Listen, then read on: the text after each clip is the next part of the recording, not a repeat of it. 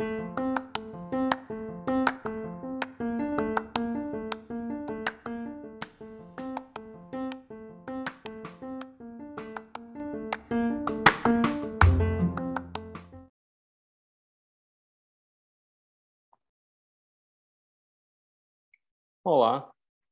voltamos, podcast número 56. Semana passada não deu para fazer mesmo, não deu mesmo, me esforcei. É, obrigado aí a galera que tem mandado os comentários, as dúvidas, sempre contribuindo. Meu nome é Felipe Pinheiro, sou médico, oncologista e professor de medicina. E vamos falar hoje meio que sobre pais, mas pais dentro da faculdade, dentro da escola, pessoas que servem para a gente como referência na hora de tomar algumas decisões na vida. E aí eu fiquei refletindo, isso foi um pedido de, de algumas pessoas que têm ouvido o podcast e também juntou aí com a ideia de pai. Na verdade, eles queriam falar sobre orientadores, pessoas que, que fazem parte do crescimento durante a faculdade. E eu vou dar uma ampliada nisso, na dúvida da seguinte forma. A gente é o que a gente é porque a gente é orientado por várias pessoas, que é o que eu acho, a gente ouve várias opiniões de várias pessoas ao longo da vida, e a gente vai pegando aquilo ali que mais nos agrada, que tem a ver com a nossa ideia. Ou a gente é algo, né? Tem uma opinião formada, eu acho branco bonito, e aí eu começo a achar legal aqueles orientadores, professores que acham branco bonito. É uma outra ideia. Não sei qual é a certa, então para mim eu acho que junta um pouquinho das duas coisas, mas eu acho que a gente é muito influenciado por, por exemplos, por pessoas, e eu acho que se você tiver bons orientadores, professores ao longo da vida, a chance de você andar mais certinho e as coisas andarem melhor é mais fácil. Então, falando um pouquinho da minha vida, e uma das coisas que, que eu falo muito que é, que é de Basta, que é um cara é um médico que montou um site, o site tem uns 20 anos, eu acompanho esse site há cada uns 10, 12 anos. É, eu fiquei me perguntando há umas duas semanas atrás, liguei para meu pai e tal, e vi que muito das ideias que Basta coloca no site, as pessoas colocam e tem nos livros dele, etc., e no, as pessoas no site, não dele especificamente, são ideias, eu comecei a me lembrar, e, são ideias que meu pai falava desde a infância. De não comprar apartamento na planta, de não comprar imóveis em zonas ruins, de não financiar imóveis, de não investir onde você não conhece. Na época tinha um negócio de avestruz, de investimento em avestruz, criar avestruz, um trem desse, quando era pequeno. E, e aí todo mundo falava na escola e tal, e meu pai, eu lembro meu pai falando, eu não sei nem, não sei nem por onde é que vai avestruz, como é que eu vou botar dinheiro em criação de avestruz.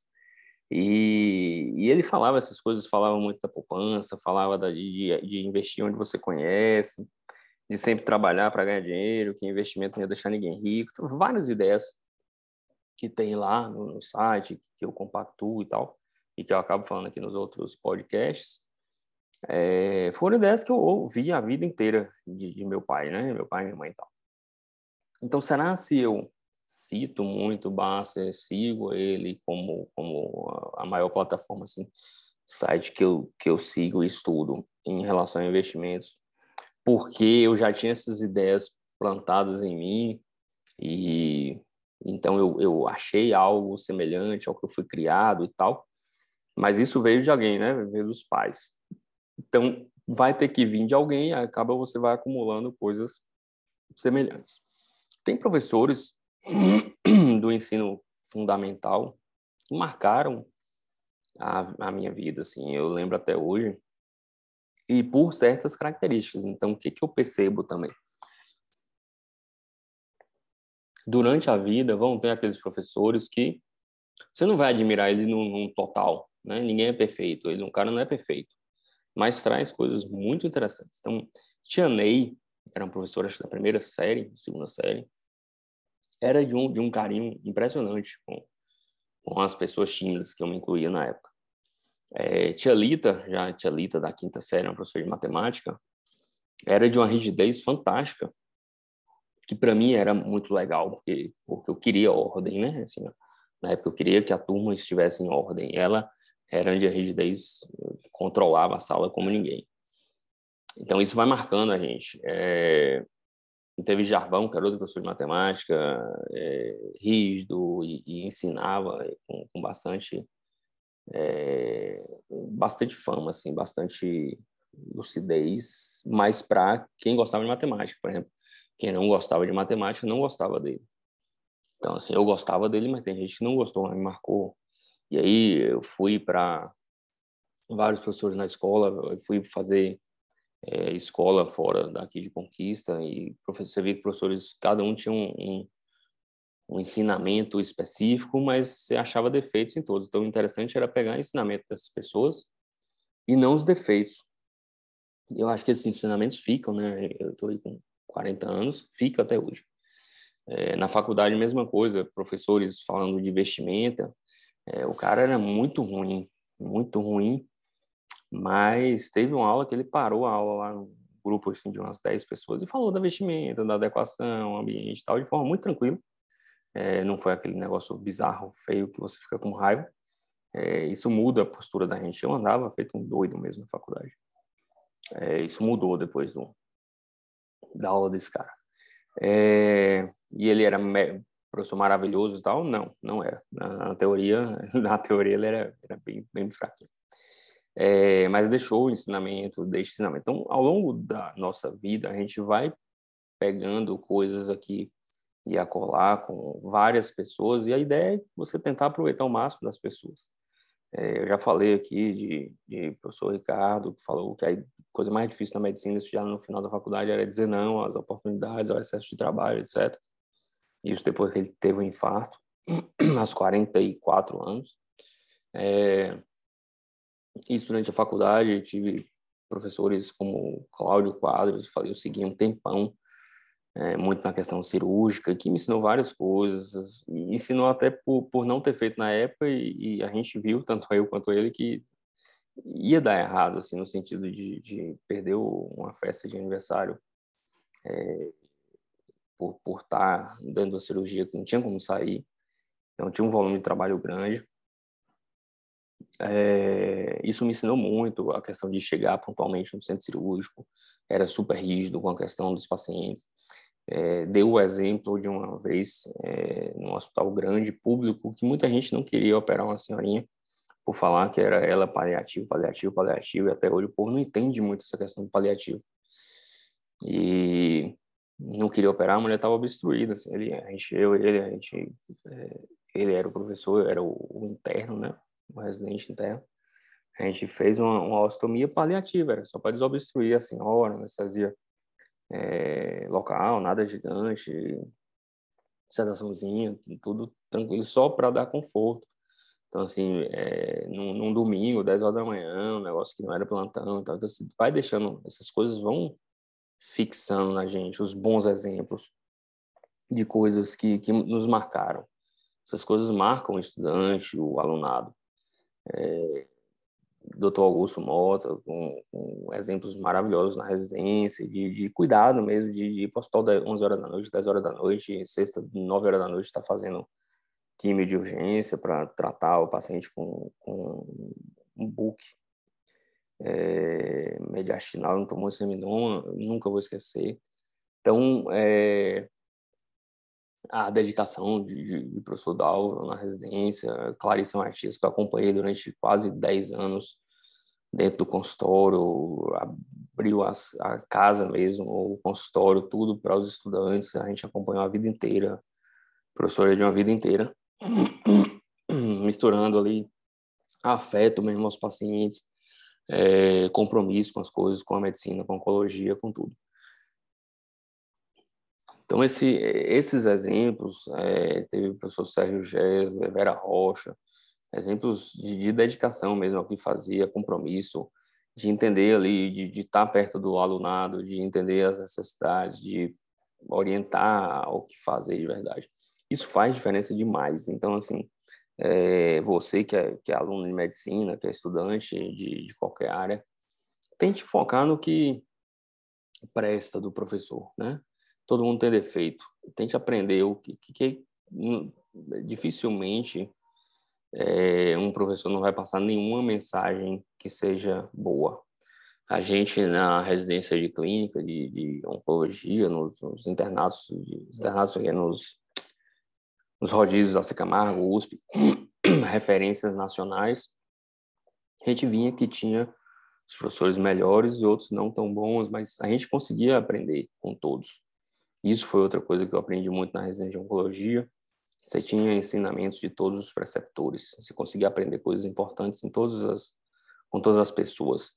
Então, é, um dos questionamentos das pessoas que, que nos ouvem foi se é necessário ter um, um guru, um, um mestre, algo para orientar. Um especificamente, eu, eu não sei dizer, eu tive demais, né? É, é, acompanhei quase seis ou sete anos, Cláudio Quase, quase dez, doze anos, Clarissa Matias, fiquei três ou quatro anos com Augusto Mota, a galera durante muito tempo.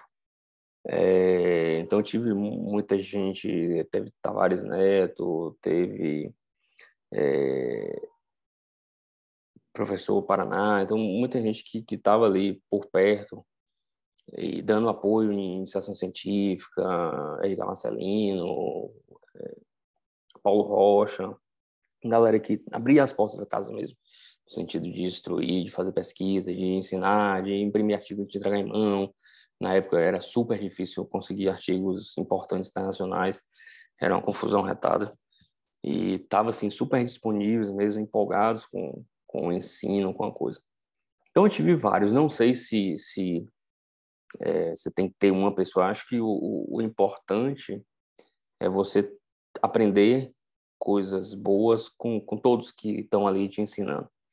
E, e não procurar que um só seja ali o perfeito, o, o, seu mestre, né? Vamos assim dizer, guru, ou sei lá o quê. É, eu entendo que sua formação vai ser baseada nisso tudo que você aprendeu desde a primeira série do primário. Você vem com, com uma bagagem de.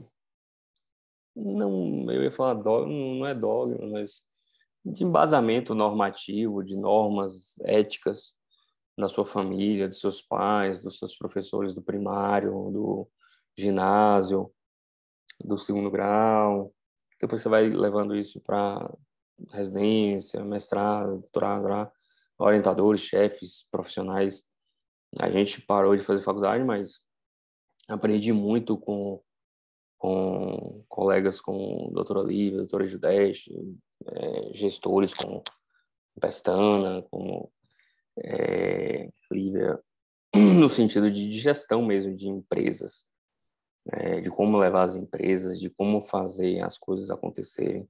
Ah, eu vou ser igual a eles? Não, nunca, jamais, não tem a menor é, possibilidade, porque eu não nasci para ser gestor definitivamente, mas é, você aprende coisas importantes ali. Aprende com, com funcionários da empresa, do setor administrativo, tesouraria, financeiro, você vai aprendendo. Então é interessante ter exemplo quanto é lugar. Né? Você aprende com o seu professor da academia, você aprende com o funcionário da sua casa, seu, sua secretária, você aprende o tempo inteiro. Então, aprender um tempo inteiro é o que eu acho mais importante do que ter um, um, um ponto único a seguir. Né? É, você é o resultado, no meu entender, de tudo que você aprendeu durante o tempo inteiro. Ah, vem aquela discussão, você é o resultado do seu meio, o meio não te define, papapá, não vou ficar discutindo isso aqui. Mas dentro do meio acadêmico, o meio em que a gente tem condições financeiras adequadas, comida no prato, segurança e saúde, eu entendo que você vai ser um profissional definido por essas normas éticas ao longo da vida e por tudo que você aprendeu ao longo da vida com professores, colegas, funcionários, é, colegas de trabalho, colegas de outras áreas. Tudo. Os colegas, e falando em colegas, os colegas ensinam muito. A gente vê, eu tive colegas que largaram tudo para se casar fora do país, fizeram toda a residência que tinha feito aqui, tudo de novo, é um negócio de uma raça impressionante que, que nos motiva é, a fazer o melhor. Colegas que se dedicaram a seis, oito anos da vida a fazer tudo de novo que já tinham feito, só para morar fora do país com, com o marido que escolheu. é, é de uma raça impressionante. É, a gente aprende com os pacientes, a gente aprende com as conversas do dia a dia, com os idosos, com os jovens, com as crianças, com os filhos dos pacientes, o tempo todo. É, o aprendizado contínuo acho que te transforma como pessoa. E você como pessoa, você como médico, você como estudante, é só uma parte da pessoa. Então acho que isso que faz. Se você não tiver um guru específico, não vai te fazer falta. Se você não tiver é, um só, não é um só. Acho que você tem que colher coisas boas de todos que vocês têm como, como professores, como chefes, como coordenadores. Aprende demais com, com, com todo mundo, com, com os alunos. Quando, quando a gente dá aula, a gente aprende demais. Estuda tudo de novo, revê tudo de novo, ouve opiniões diferentes, avalia pontos de vista diferentes. Eu já mudei, tem uma, uma, uma aula que eu dou de sobre artigo científico, eu já mudei umas quatro vezes em quatro anos é, porque a gente ouve feedback tal, o que, é que interessa, o que, é que não interessa, a forma de apresentação de, de visita de internato, isso a gente vai mudando, vai revendo. É, e é isso que eu acho que importa, você buscar aprender com tudo que você tem de forma de aprendizado, com os chefes, professores, pessoas que você admira, é, com livros, com estudo, com aulas, com congresso, com tudo isso. Você aprende o tempo inteiro. Você tem que ter vontade de aprender e vontade de ser melhor do que você é. E se você acha que você é perfeito e vem outra coisa, é isso, assim, eu sempre me achei demais. E você começa a melhorar mesmo e, e, e ser melhor na hora que você entende que você está longe de ser perfeito, longe de ser o melhor. E que você tem sempre, todo mundo tem sempre muito a aprender. Então, acho que isso que importa mais do que quem está te ensinando. Claro que estar rodeado, com tudo que eu falei, estar rodeado de pessoas boas, que te estimulem, que te ensinem, é maravilhoso. Era maravilhoso, era é super empolgante. Você está na enfermaria de nefrologia, seu preceptor, todo santo dia que chegava na, na enfermaria, o professor Martinelli levava um artigo fantástico de, de nefrologia para a gente ler, discutir, voltando a dizer, numa época que era super difícil tá, essas, essas coisas.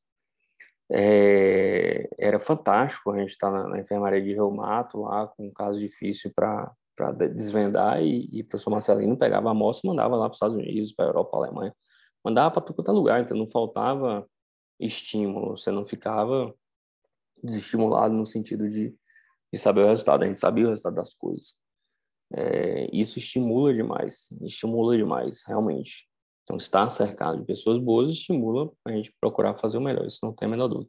E estar cercado de colegas que querem fazer o melhor também. É difícil a gente é, rodar na residência ou fazer internato com a galera desmotivada.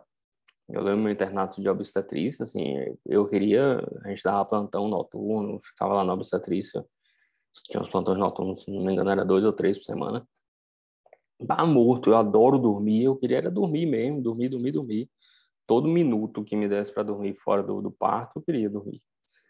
E rodei com a galera dedicada ao máximo, que cada minuto que não estava fazendo parto, estava estudando, é, na mesa que desce, em pé, sentado no chão.